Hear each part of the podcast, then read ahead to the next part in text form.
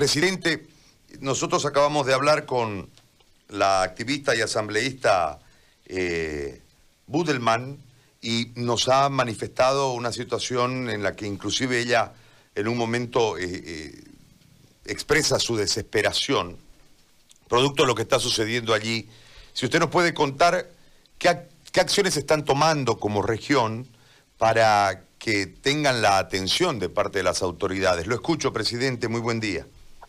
Bien, muy buenos días, querido Gary. Como siempre, gracias por llevarnos eh, a, través de su medio, poder llevar la información a todo el departamento. Efectivamente, eh, Puerto Suárez nuevamente vuelve a vivir la tragedia de los incendios. Eh, el año pasado lo hemos vivido y bueno, hoy nos toca vivirlo de nuevo y la verdad que poco preocupado por por la falta de prevención, porque sabemos que en esta época siempre vamos a tener los incendios forestales, siempre vamos a tener problemas con el parque Butuki.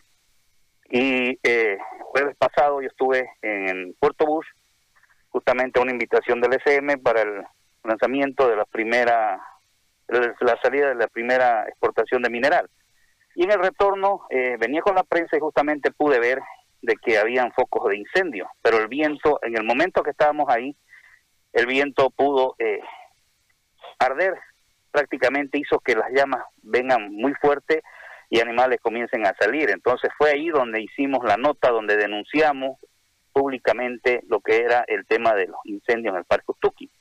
Volviendo, me, me encuentro en la tranca con el jefe del CERNAC y le hago reclamo prácticamente por qué no se habían tomado las previsiones para evitar que esto pase. Eh, el informe de él era de que estaba eh, recién comenzando que estaban ya trabajando en apagar. Lamentablemente esto salió de las manos y el incendio se extendió. Tenemos una superficie de más o menos entre 60 mil a 80 mil hectáreas ya quemadas. Esto es lamentable. Estamos esperando que el gobierno municipal se declare en emergencia para poder recibir las ayudas de parte del gobierno departamental y el gobierno nacional. En estos momentos, la verdad que el juego está incontrolable. En algunos sectores se lo está controlando, pero en otros no se logra eh, controlar.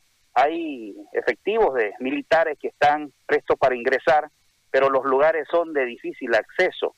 Entonces, eh, yo conversaba con algunos personeros ahí de, del municipio donde me decían que el juego está incontrolable. La verdad que ni con el supertanker vamos a lograr eh, apagar esto.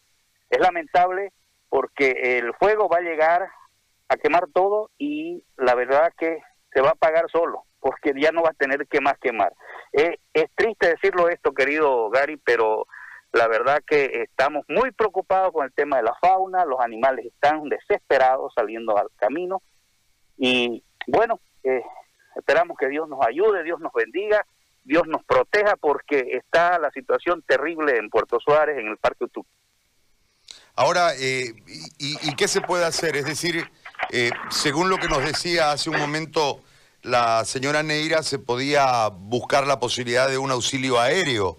¿Usted lo ve insuficiente? ¿Lo ve eh, muy difícil que se pueda paliar en algo la situación con un auxilio aéreo? ¿Hay que esperar que Dios quiera que se apague?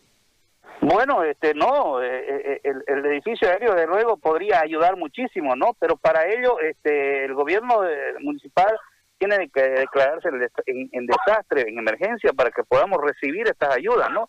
De parte de, defensa civil, de parte de los helicópteros, como se operó en el, en el, en el año pasado, ¿no? Entonces, este, eh, tengo entendido que el municipio está haciendo estas gestiones y ojalá pues lo haga muy pronto para que podamos recibir esa ayuda.